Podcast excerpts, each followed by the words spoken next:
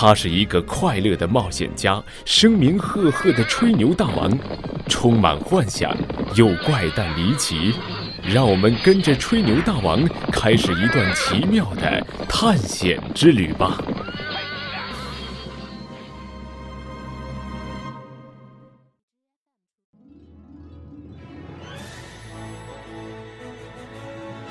骑乘鸵鸟翱行。一次，我受摩洛哥国王之托，去拜访努比亚国王。使命完成后，我也将踏上回程。这时，努比亚的人民对我表现出了极大的不舍。为了答谢大家的盛情，我决定为他们举办一次马术表演。为了让人们能够更好的欣赏，我想让马跑得慢一些，于是就在他后面拴了一匹骆驼。可马还是飞一样的疾驰，我只好又在骆驼后面加了块大石头。这下，人们看清楚了我的英姿了。看了我的表演，国王目瞪口呆，他双眼不离开我的马，口水都快流下来了。哈哈，赏！他高声笑着，当即赏给了我很多黄金。然后他让人牵来了一只大鸵鸟，这只鸵鸟一看就非同凡响。这可是努比亚王国最珍贵的品种，价值连城。用它来换你的马怎样？国王问道。我爽快的答应了。我还从未骑过鸵鸟。车倒很新鲜，就是不知道感觉怎么样。于是我给我的鸵鸟配了一副鞍，又看着它试飞了几次，这才亲自坐上去。这一会儿，我就能熟练地驾驭它了，感觉比骑马简单多了。临别时，国王又送给我好多的礼物，还有一些礼物是他托我转送给摩洛哥国王的。这些礼物装了满满一口袋，一切准备就绪后，我离开了努比亚。你一定认为骑着大鸵鸟在天空飞翔感觉很好，只是我还不能适应这样的飞行。一开始，我差点从鸵鸟身上摔了下来。这主要因为是我的猎狗坐在鸵鸟的尾巴上，它兴奋异常，不停地汪汪叫。可能它从来也没有站得这样高，看得这样远，还可以和云朵嬉戏。但是它得意忘形的样子，让大鸵鸟实在忍无可忍了。它猛一翻身，可怜的猎狗猝不及防，一下子掉了下去。我的脑袋嗡的一声，心知完了。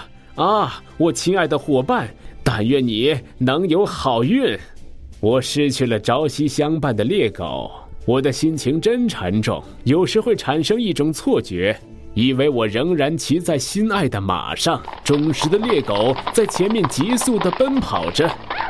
这时，我会用我的长筒靴踢一踢马的肚子，可是此刻我却踢在了鸵鸟的身上。鸵鸟不高兴了，它发起火来，不停地变换花样，任意旋转。我只好随着它，一会儿头朝下，一会儿脚朝天，来回摆荡。真的是被它折腾惨了，幸亏是我，换了第二个人，恐怕早就摔下去了。我神秘骑士什么时候受过这样的摆布？不行，我得想个办法治治他。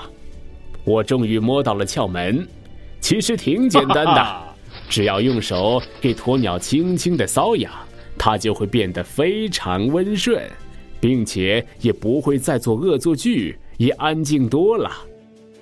忽然，忽听呼隆一声响，我赶紧用力踢了鸵鸟一下。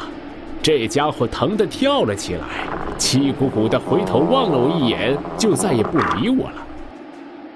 他哪里知道，我们已经来到了非洲北部的突尼斯，这里的人一个个好奇的仰头看着天，根本不知道天上飞的是什么东西。一个贪心的猎手正要举枪射击，幸好我从望远镜里及时发现，赶紧偏移了一下方向，一颗子弹贴着我们滑了过去。我失声大叫，还好，只差一点儿，我俩就要摔下去了。我怕鸵鸟又发脾气，就拍了拍它的脖子安慰它。不过，这时地面上发生的事忽然令鸵鸟高兴起来。刚才的那个猎手听到了我的尖叫，还以为遇到了天使呢，于是他一下子跪倒在地，不停的祈祷，希望能够得到宽恕。这时我一摸身后，哎呀，我那个大口袋呢？天啊，那里装的是我的所有财富！哎，肯定是之前不小心给弄掉的。这下我还怎么有脸去见摩洛哥国王？到了那儿，我该怎么交代？于是我踢了几下鸵鸟，驾着它向地中海方向飞去。忽然，我感觉有点不妙，鸵鸟怎么开始向海面降下来了？它不会游泳啊，除非……看来它一定是累坏了。我一阵悲哀。啊，举世闻名的米西豪森男爵，伟大的神秘骑士。难道就要失踪在大海上面吗？我正在为自己默默伤感呢。就在这时，海面上出现了一艘被打翻的大船，船板一块块的散落在大海中，随风飘荡。鸵鸟正好落在了其中的一块木板上。这时，风也来帮忙了，它不断的把一块块木板吹送到我们面前。就像在水中铺了一段浮桥。最终，我和鸵鸟趾高气扬地走上了水城威尼斯的码头，人们纷纷为我们欢呼祝贺，那场面可热闹了。